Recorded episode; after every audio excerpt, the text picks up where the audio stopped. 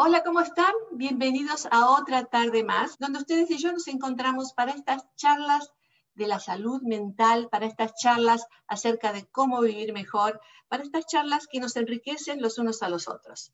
Así que les doy la bienvenida a quienes estén aquí escuchándome, viéndome aquí en los Estados Unidos. Como ustedes saben, yo estoy en el sur de California, pero también les quiero dar la bienvenida muy especial quienes me desde México y toda Latinoamérica, como así también desde España, Italia, desde las Filipinas, desde la India, Rusia, Australia. Y si usted está en otra parte del mundo, pues hágamelo saber. Me encanta saber también desde dónde están aquí comunicándose conmigo. Hoy vamos a estar hablando de un tema, pero más serio. Estamos hablando acerca de la prevención del suicidio. Y este es un tema que a los latinos no nos gusta mucho hablar, porque es demasiado duro, es demasiado doloroso hablar del suicidio, más aún en aquellas familias donde alguien ha vivido el suicidio. Y muchas personas han atravesado algún tipo de problemas semejantes, pensando, considerando el suicidio en algún momento de la vida. Así que hoy quiero tratar de hablar lo más posible acerca de este tema, les quiero dar estadísticas, quiero que entendamos juntos que este es un problema grave, es un problema grave que tenemos que conversar porque el suicidio se puede evitar en muchos casos. Vamos a ver, voy a buscar aquí mis estadísticas para compartirlas con ustedes, así ustedes pueden ver a lo que yo me refiero. Vamos a entrar entonces a, a este espacio donde ustedes podrán estar leyendo junto conmigo y yo les puedo estar dando entonces esta información tan importante. Veamos. Estas son las estadísticas. En el año 2018, el suicidio cobró la vida de más de 48 mil personas en los Estados Unidos solamente. Ahora, es muy interesante comparar aquí las estadísticas porque sabemos que 10 millones, más de 10 millones de personas pensaron en algún momento en el suicidio y más de un millón o casi un millón y medio de personas intentaron suicidarse y no lo pudieron hacer. Ahora, pongamos un poquito de razonamiento al respecto, porque fíjense ustedes que estas estadísticas no son perfectas. Si hablamos de cuántas personas se suicidaron, estos son los números reales, pero hay mucha gente que falleció, que murió por suicidio, pero no fue considerado suicidio. Por ejemplo, me acuerdo de una persona que eh, había anticipado ya suicidarse y lo hizo, pero lo hizo como un accidente y quedó registrado como accidente. Así que esas son parte de las estadísticas. En cuanto a las personas que pensaron en suicidarse o que intentaron suicidarse, acá tenemos estadísticas reales, pero son muchos más porque muchísimas personas más piensan en el suicidio o lo intentan hacer y no se lo dicen absolutamente a nadie. Así que consideremos estos números muy conservadores porque los números son mucho más mayores que esto. Las estadísticas nos muestran que el suicidio afecta a todas las personas de cualquier edad, de cualquier género, de cualquier raza, de cualquier etnia, pero constatemos que es la segunda causa de muerte entre los jóvenes de los 10 a los 24 años. ¡Wow! Esto nos hace pensar mucho porque sabemos que los adolescentes principalmente, que no saben cómo confrontar una crisis, que los deja la noviecita o el noviecito, van a, confrontar la idea de, un suicidio cuando se sientan que ya no tienen opciones en la vida. Y claro, como personas ya adultas, sabemos lo que pasábamos eh, nuestra vida de adolescentes y a veces queremos extenderle la mano a un adolescente y no sabemos cómo. Por eso hoy es muy importante que hablemos de estos temas. El suicidio puede evitarse. Saber cuáles son las señales de advertencia del suicidio y dónde obtener ayuda puede servir para salvar muchas vidas. Fíjense que la gente que, sobrevive un suicidio, la gente que ha pensado en suicidarse, la gente que ha intentado suicidarse pero no lo ha hecho, es la gente que puede reportar todas estas cosas. La gente que ya no vive, que ya no está aquí, no lo puede reportar, ¿no es cierto? No puede reportarnos qué es lo que pasó por su mente en ese momento pero tenemos suficiente evidencia como para poder discutir este tema, analizarlo y ver que sí se puede evitar, que sí se puede evitar. Por lo general, la persona que piensa en suicidarse eh, eh, lo está pensando por un buen tiempo, no es algo que es de inmediato. Entonces, entre ese pensamiento, ese arreglo y llegar al momento decisivo pasa bastante tiempo y ese es el momento en que podemos actuar para ayudar. Vamos a hablar ahora de los posibles señales de riesgo de suicidio. Un atentado de suicidio no se puede predecir, pero es importante tener en cuenta cuáles son los factores de riesgo que nos pueden alertar y que nos pueden hacer, hacernos poder eh, eh, ayudar a esa persona a evitarlo. El 90% de los casos de las personas que van a un suicidio es porque tienen problemas de salud mental, tales como depresión, ansiedad, desorden bipolar, algún tipo de psicosis, esquizofrenia. Es decir, generalmente son personas que están en una profunda depresión. La persona que está en una profunda, profunda depresión, por lo general no se trata de suicidar porque está tan deprimido que ni siquiera tiene la energía para hacer eso. Las personas que generalmente logran suicidarse cuando están deprimidos es cuando van saliendo de la depresión y tienen la energía para poder hacerlo. Entonces, no siempre saber que alguien está saliendo de la, de la, depresión es una forma de poder pensar, es una forma de entender que ya está fuera de riesgo. No lo es. Hay muchos factores que intervienen como para que una persona quiera suicidarse.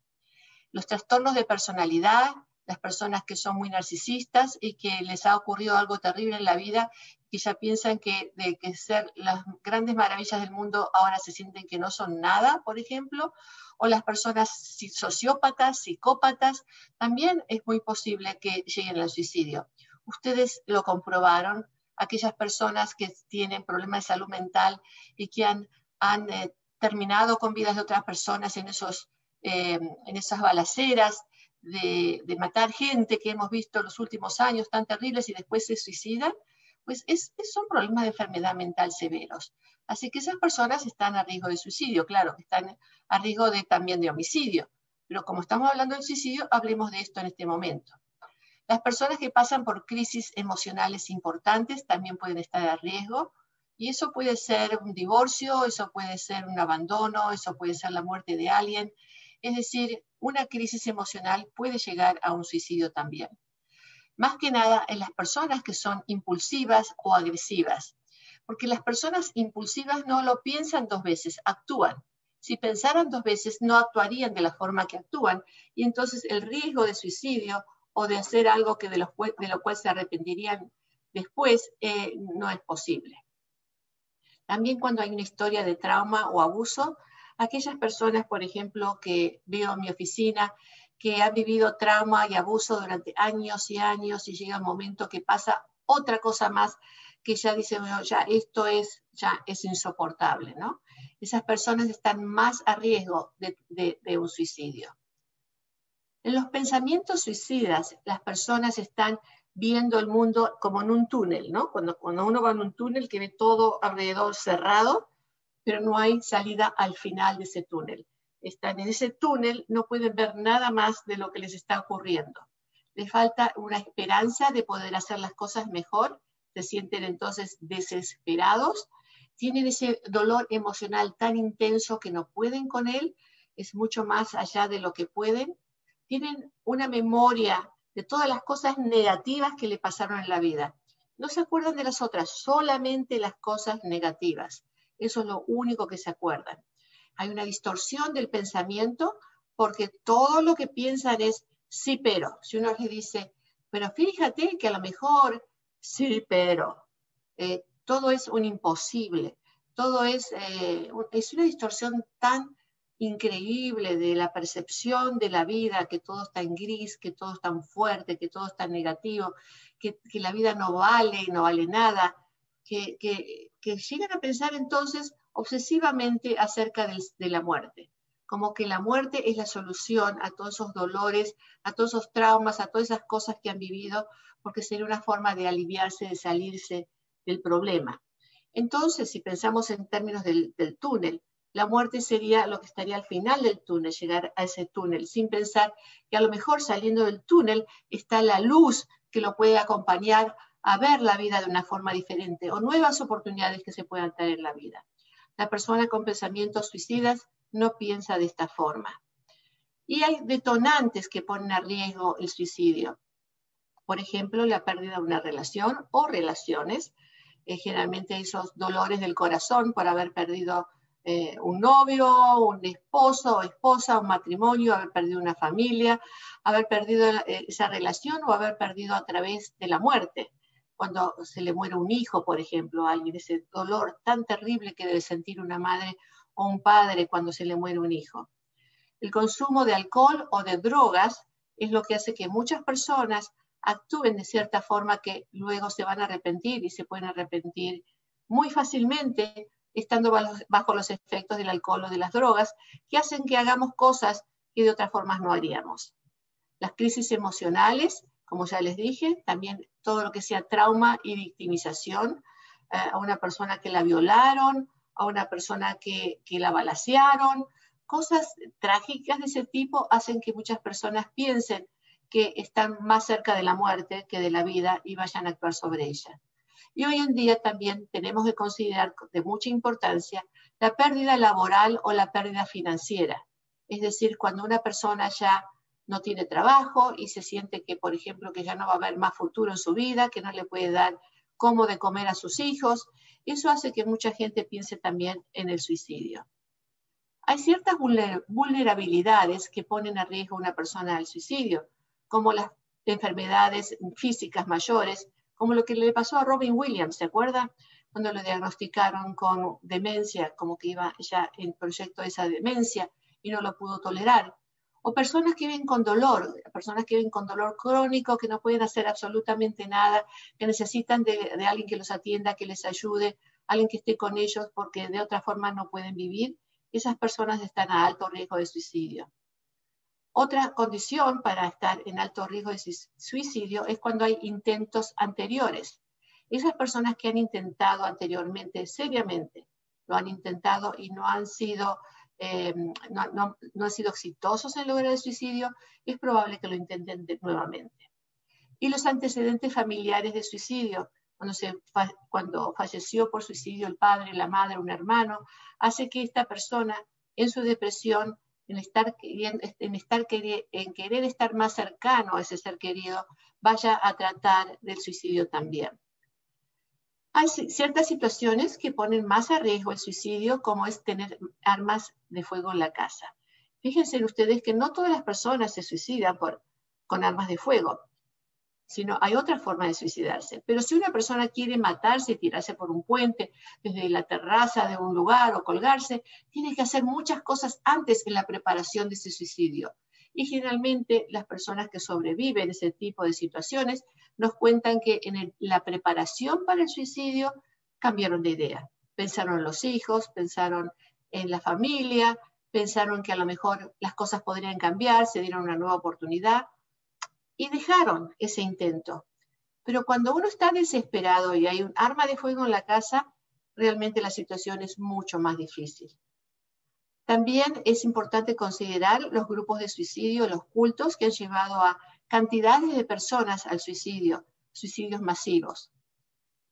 Para considerar es cuando una persona deja una nota de despedida diciendo, te quiero mucho, eh, esto no tiene nada que ver contigo, es mi vida y yo quiero, ese tipo de cartas de despedida hay que tomarlas con mucha seriedad porque la intención está ahí y es muy probable que la, que, la, que la continúe.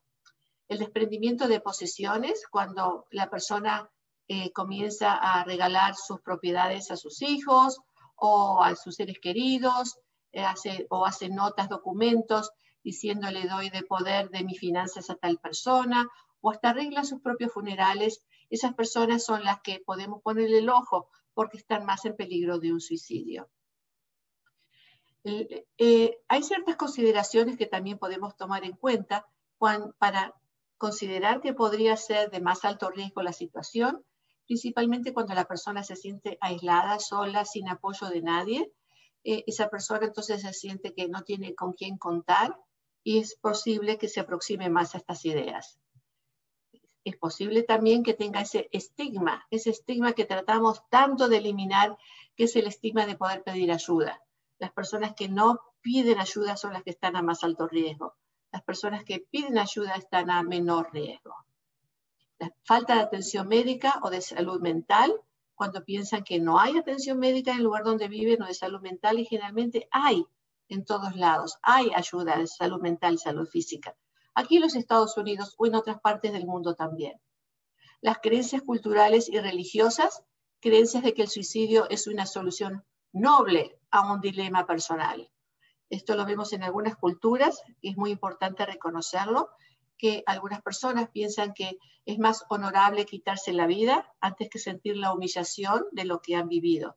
Por ejemplo, alguien que ha estado en la cárcel o alguien que ha sido sentenciado por algún acto, eh, por una violación o algo así, eh, muchas de ellos consideran el suicidio como ya la falta de posibilidades de, de reajustar su vida y hacer algo mejor o el suicidio de los allegados en la vida real o a través de los medios de comunicación o internet cuando nos enteramos que alguien eh, conocido se ha suicidado, eso trae muchas ideas de suicidio.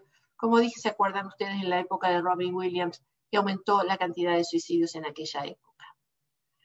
Hay cinco medidas para ayudar a una persona con dolor emocional que puede estar preguntando, eh, eh, pensando en acerca del suicidio. La primera es preguntar, la segunda es mantener a salvo, estar presente, ayudarle a establecer una conexión y mantenerse comunicado con esa persona. Empecemos con la primerita, preguntar. Usted quizá piense que no está bien preguntar. ¿Estás pensando en suicidarte? Sin embargo, es una pregunta noble, porque usted se está interiorizando acerca de la otra persona y le está preguntando si realmente lo está considerando. Los estudios muestran que la gente no se va a inclinar a suicidarse porque usted le pregunte. No le va a estar poniendo una idea en la cabeza de suicidarse si no lo ha considerado ya. Así que es muy importante esta pregunta directa. ¿Has pensado en suicidarte? ¿Estás pensando en suicidarte? Eh, ¿lo, vas ¿Lo quieres intentar? ¿Cómo lo vas a hacer? Pregunte, pregunte. Solo va a ocasionar que la persona que lo está pensando sienta que usted está interesado en la vida de él o de ella no le va a ocasionar ningún desastre, al contrario. Mantenga a esa persona a salvo. Hay, que reducir a esa persona el riesgo a ciertos objetos, como por ejemplo lo que les dije antes, las armas de fuego, o lugares que puedan ser letales para prevenir el suicidio. A lo mejor esto no es fácil para hacerlo. Por eso si usted le pregunta a la persona si tiene algún plan de hacerlo, a lo mejor puede desactivar esa consideración que tiene. Si dice, sí, porque tengo un revólver en mi closet y eso es lo que pienso hacer, entonces usted sabe que tiene que convencerlo de sacar ese revólver para que no esté a su disposición. O tomar eh, medicaciones, hacer una sobredosis con drogas, con medicaciones. Eh, eh, eso es posible prevenirse. Estar presente es muy importante para que esa persona sepa que usted está ahí para ayudar. Y eso, estar presente, es escuchar atentamente, escuchar activamente lo que la persona tiene que decir. Es reconocer que hablar del suicidio es eh, algo que lo puede ayudar. Así que hable y escuche. Más que hablar es escuchar. Escuchar significa no criticar, significa escuchar activamente. Escuche lo que le tiene que decir, no le critique, no, pero estás loco, ¿cómo vas a pensar una cosa así? Si usted le dice algo así, esa persona se va a cerrar totalmente y no va a continuar una conversación con usted. Así que escuche bien de dónde viene esa situación para poder orientarlo, para poder ayudarle sin ninguna crítica. Ayude entonces a establecer esa conexión, esa confianza con esa persona para que eh, le confíe a usted y a lo mejor si usted no se siente muy capaz, entonces poder conectarla con otra persona que sí lo pueda ayudar ya sea alguien de la familia, ya sea un psicólogo, un médico, uh, una, cualquier profesional de la salud, o también puede ser un sacerdote, un pastor, eh, lo que usted piense que sería mejor en ese caso en particular. Y mantenerse comunicado en contacto con esa persona. Eh, para esa persona que está pensando en quitarse la vida, es importante saber que alguien que está conectado y no que alguien que preguntó y ya no está más allí a, su disposición. Así que manténgase ahí en contacto con esa persona para ver qué más puede necesitar. Podemos hablar de 13 razones para vivir. A mí me encanta esto de las 13 razones porque hace tiempito tenemos esta serie en Netflix acerca de las 13 razones y que tienen que ver con el suicidio, el suicidio de un adolescente. Pero lo que pongo aquí son 13 razones muy generales para vivir, en general, eh, reflexiones mías acerca de, de la importancia de la vida. Porque mientras uno puede pensar en suicidarse, otros pueden pensar en cómo disfrutar de la vida. Y tenemos que pensar entonces en esas posibilidades.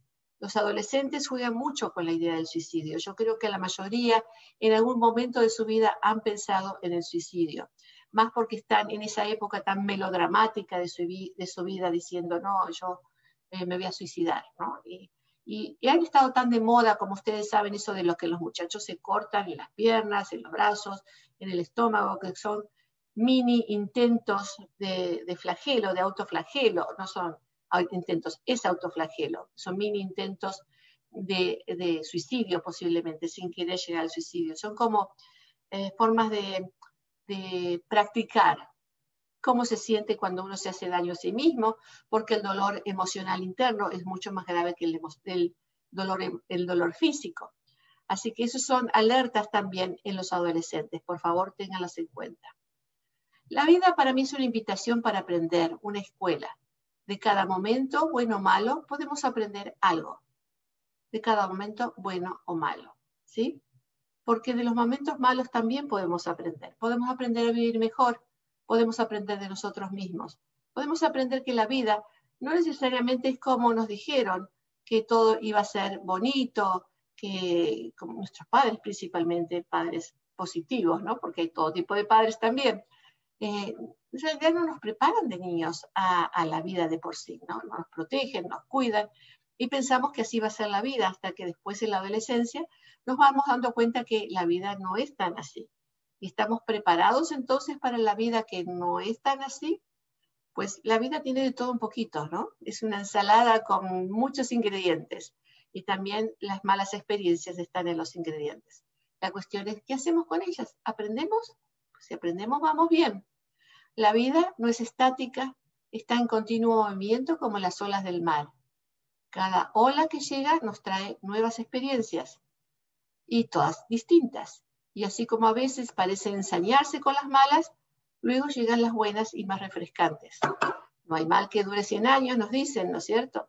Así que, pues, si estamos en mala onda, en un mal momento, pues llegarán los momentos mejores. Sí que llegarán.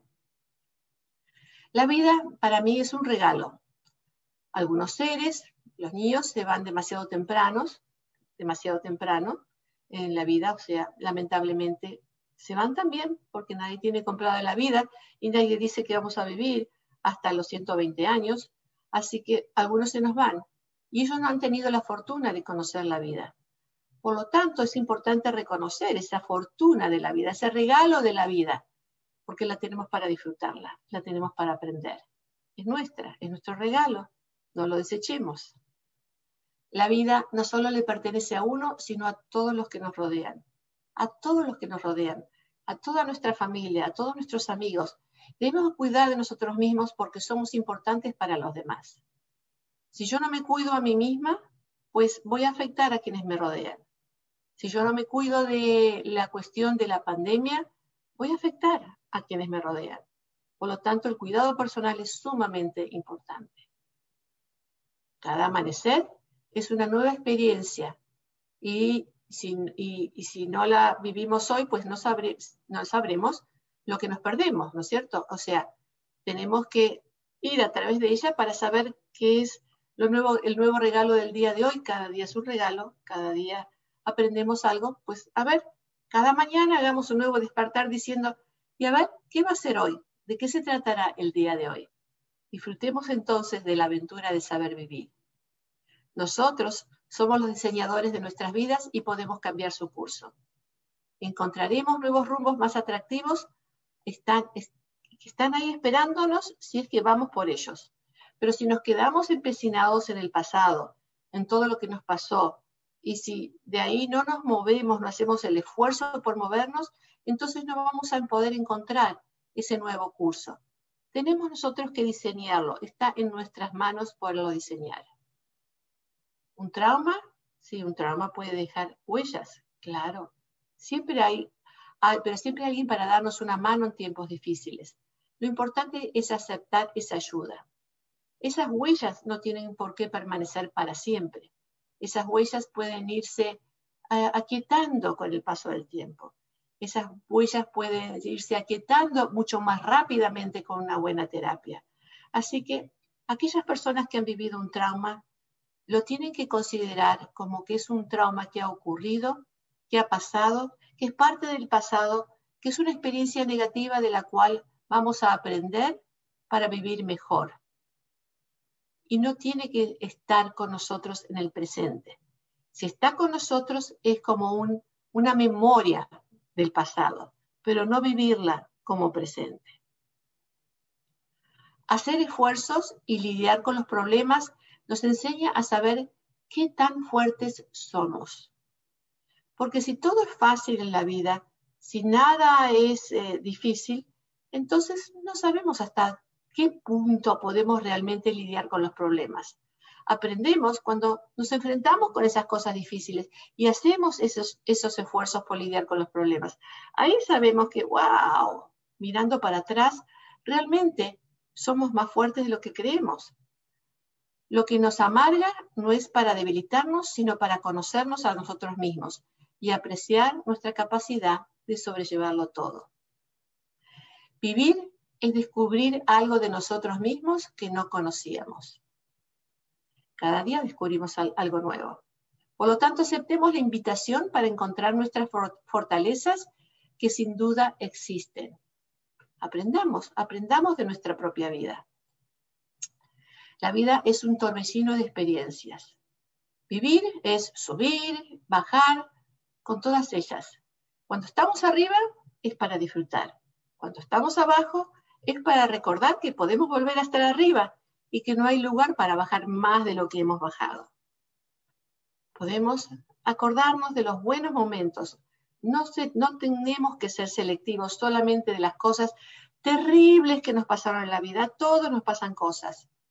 También tenemos que acordarnos de la belleza de la vida, de todas las oportunidades que hemos tenido, que seguimos teniendo, de la gente que nos quiere, de la gente que es importante para nosotros, de todas esas vivencias que nos hicieron en algún momento sentir bien o que nos hacen sentir bien y tenerlas bien presentes. Vivir es amor o vivir es amar. Vivir es permitir enamorarnos de alguien, de algo, de lo que hacemos o de la vida misma y lo más importante de nosotros mismos. Vivir es amor, vivir es amar. Si la muerte le da sentido a la vida, entonces considerémosla para aprender a vivir mejor. Si viviéramos eternamente, no la apreciaríamos.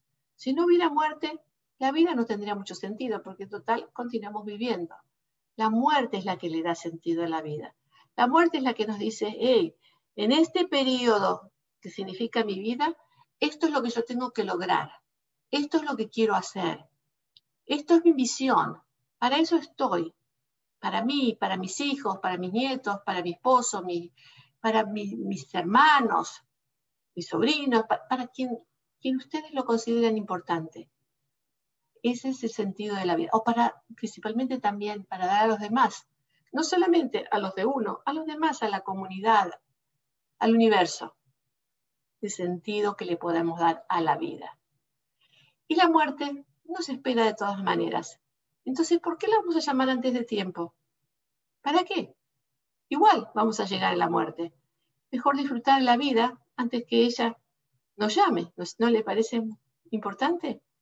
A mí lo que me parece importante es que hablemos de todo, de todas estas cosas, y que podamos buscar ayuda profesional si la necesitamos es sumamente importante, sumamente importante eh, que sepan ustedes que, por ejemplo, esta, esta línea que ustedes ven en pantalla, la línea, Nacional de Prevención del Suicidio, es el 888-628-9454, donde una persona que está considerando el suicidio puede llamar ahí en español.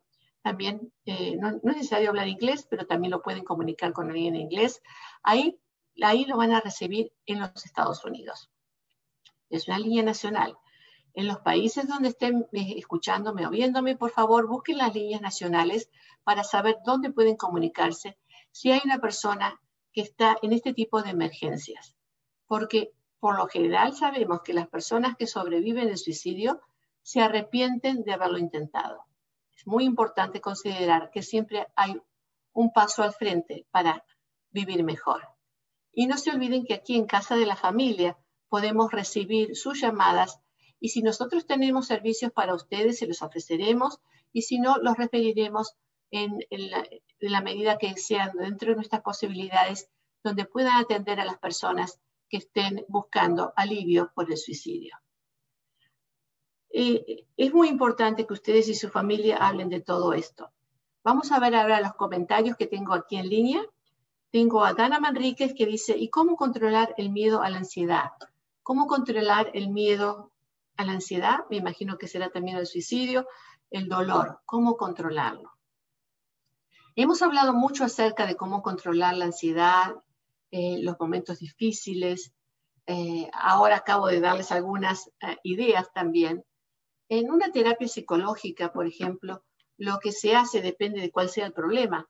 Es enseñar técnicas de relajación. Ustedes las pueden buscar también online, técnicas de respiración, de relajación, formas de meditación para controlar la ansiedad, para poderse aquietar, para poderse sentir mejor.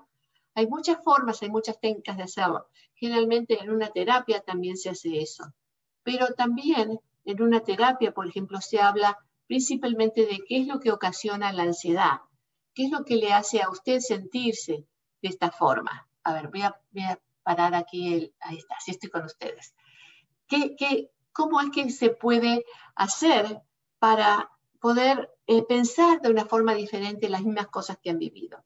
Por ejemplo, gente que ha vivido un trauma y que vive con esa ansiedad por ese trauma, por ejemplo, alguien que la ha violado, eh, el poder hablar de esa violación sexual, poder sacar de adentro todo eso, pero no para repetirlo y para volverlo a vivir y para poder volver a meterse dentro de ese mismo problema, sino para poder sentir el alivio de que alguien a uno lo está comprendiendo, no lo está volviendo a victimizar diciéndole, pero tendrías que haberlo evitado, mm, tendrías que haber hecho esto o aquello, tendrías que haber, no sé, lo que le puedan decir a veces la familia y los amigos que con la mejor intención a veces revictimizan a la víctima, ¿no? Pero también la ansiedad se puede aquietar diciendo, bueno, esto es lo que ocurrió, eh, esto es a través de esta tragedia, yo puedo aprender esto de mí, de mí misma y trabajar con un terapeuta en todas esas cosas que se puedan ayudar para aliviar esa ansiedad, para aliviar el dolor, el dolor emocional. El guardarse el dolor emocional como mucha gente lo hace, y más que nada en aquellas personas que tienen miedo de hablar de los problemas de salud mental, porque tienen miedo que le digan está loco. Entonces esas personas que se lo guardan se hacen más daño a sí mismos que nadie, porque el guardarse las cosas, el guardarse los dolores, hace que el dolor sea creciente dentro de uno mismo y sea eh, el tormento para el resto de la vida. Así que si quiere contarme más, eh, Dana, acerca de qué tipo de dolor, podemos seguir hablando del tema. Pero gracias por la pregunta. Susana Hernández, eh, buenas noches, doctora Ana Nogales. Acá son de tarde, así que me imagino que me está llamando de, o escribiendo desde alguna parte del mundo. Buenas noches para usted. Leticia Almaraz, muchas gracias, doctora, por toda esta valiosa información. Gracias. José Díaz, hola, doc, hola. Excelente información. Hola, Susana Hernández. Muy bien. A ver, vamos a quedar acá, me quedan otras preguntas. Mi hija ha estado intentando quitarse la vida dos veces con pastillas. Hoy en día se corta las piernas. Eso nos está destrozando mucho, especialmente a nuestra hija menor. Me escribe Lucía. Eh, pues sí, Lucía, es un problema complejo además, porque cuando hay una familia, y una hermana mayor está haciendo eso, los hermanitos menores a veces lo toman como ejemplo y bueno, el problema puede ser mayor todavía. Ahora, eh, Lucía, su hija eh, no sé qué edad tiene, pero bueno, pongamos el ejemplo que es un adolescente que se está cortando, porque generalmente esa cuestión de cortarse es cosa de adolescentes. Es la nueva onda. Como decía hace un ratito, el cortarse es una forma de sentir dolor físico, porque ella debe estar sintiendo un dolor emocional muy grande. Entonces el dolor físico hace que la persona se distraiga, entre comillas, del dolor emocional, como que si me corto aquí, el dolor lo siento aquí nada más y no lo siento en, mi vida, en mi vida emocional. Entonces, ¿qué tenemos que hacer? Si le decimos, no te cortes, si pudiéramos tener esa posibilidad de decirle a, la hija, no, ya no te cortes, ya no hagas eso, y que realmente nos hiciera caso, que lo dudo, porque cuando los padres dicen algo a un adolescente, al quien menos le prestan atención es a los padres. Entonces, si, eso pudiéramos llegar a conseguirlo, el dolor emocional sigue estando ahí. Entonces, lo más importante es, por un lado, si hay armas de fuego, si hay medicinas en la casa, si hay drogas en la casa, pues por supuesto, es, prevenir toda esa situación. Pero luego, ¿qué hacemos con el dolor emocional? Que es la base, que son las raíces de lo que está ocurriendo con esta muchacha. Eso es lo que tenemos que trabajar. Mija, ¿qué te pasa? Cuál, es tu dolor? ¿Qué, ¿Qué es lo que te está doliendo tanto que haces eso? No prestarle tanto atención entonces a la conducta de lo que hizo en este caso, sino al dolor emocional que está detrás de eso.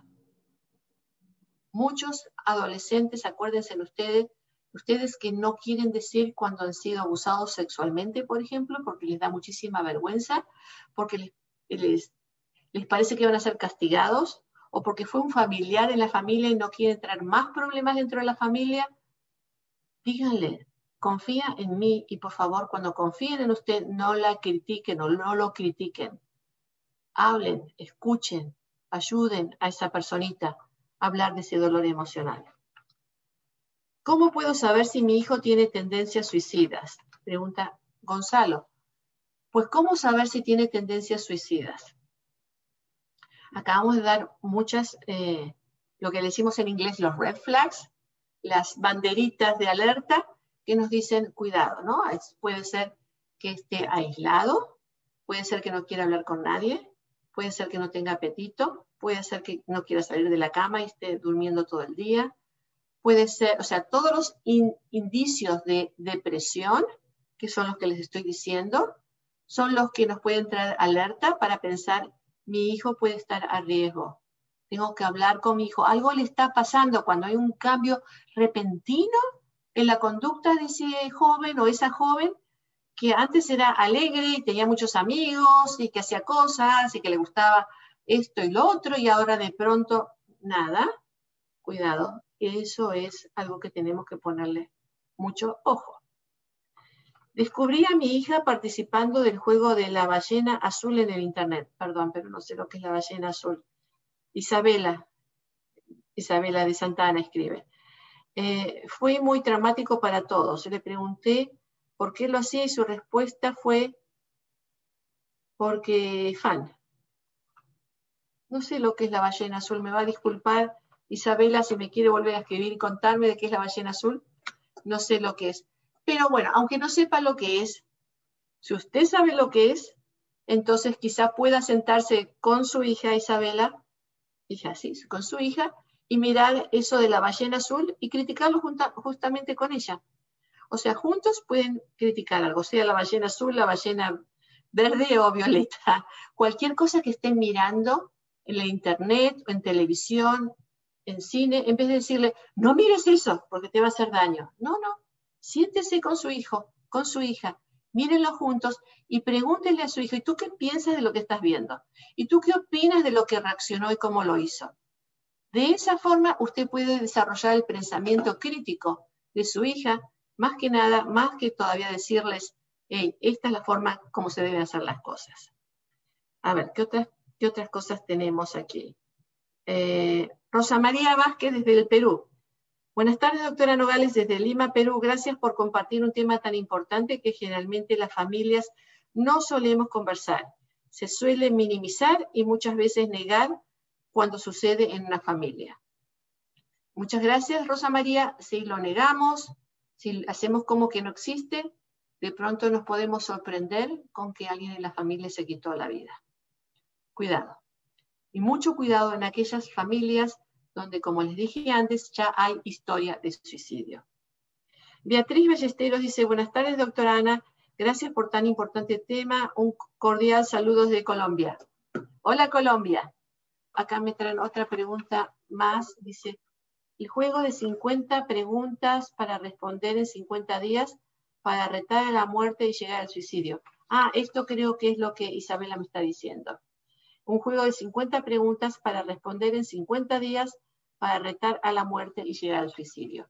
Pues muy bien, así como pueden haber estas 50 preguntas para retar a la muerte y llegar al suicidio, también podemos usarlas para, eh, evitar la muerte y evitar el suicidio. Así que todo lo que se nos presenta en la vida puede ser una herramienta para vivir mejor. Úsenlo positivamente, úsenlo inteligentemente y verán cómo le podemos enseñar a nuestros hijos, en este caso, porque las preguntas han sido mucho acerca de los hijos, a vivir, a vivir mejor. Alguien escribe acá, Dana Manrique dice, la ballena azul es un juego donde te invitan al suicidio. Son como juegos que los ponen al suicidio. Bueno, también quiero decir que si bien pueden haber juegos terribles como, como estos, la persona que va a llegar al suicidio no es porque va a entrar en un juego y de pronto se va a quitar la vida, pero aquella persona que esté deprimida, que tenga un problema de salud mental, que se sienta sin esperanza, que se sienta que nadie lo apoya, que se sienta en ese túnel sin salida, es posible que en este camino del suicidio lo, lo siga. Aquella persona que tiene con quien conversar, que tiene su familia, que tiene e-, ese apoyo, que sabe que puede contar con los demás, que sabe que uno puede vivir momentos malos en la vida, pero son momentos, esa persona no va a llegar al suicidio por más que le pongan el jueguito de por medio.